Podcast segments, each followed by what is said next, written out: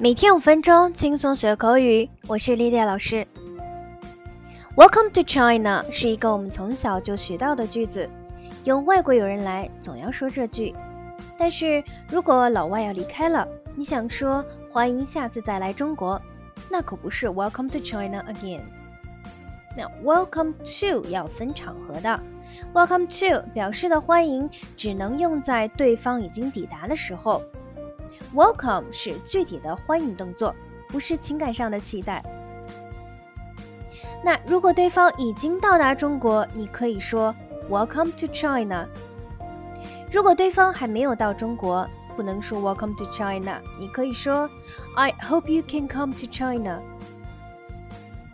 如果对方即将离开，你希望他下次再来中国，不能说 Welcome to China again，你可以说。Hope to see you again in China. Or, I hope you can come to China again. 好，那我们以前学到的回应别人的感谢会用 You are welcome，但其实 You are welcome 要慎重使用。在一些国家，You are welcome 听上去并不礼貌。比如说，英国人就觉得 You are welcome 带着屈尊俯就的态度。而很多美国年轻人会觉得这句话经常会带有讽刺意味，让人听着不太舒服。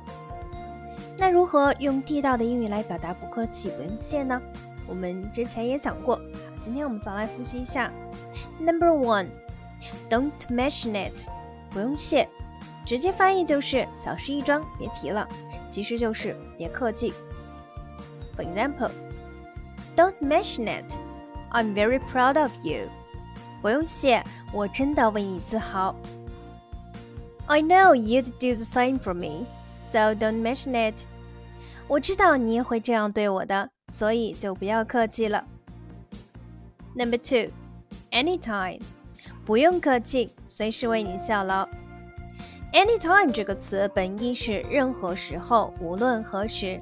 当别人说谢谢的时候，你说 anytime 就表示别客气。无论何时都愿意为您效劳的意思。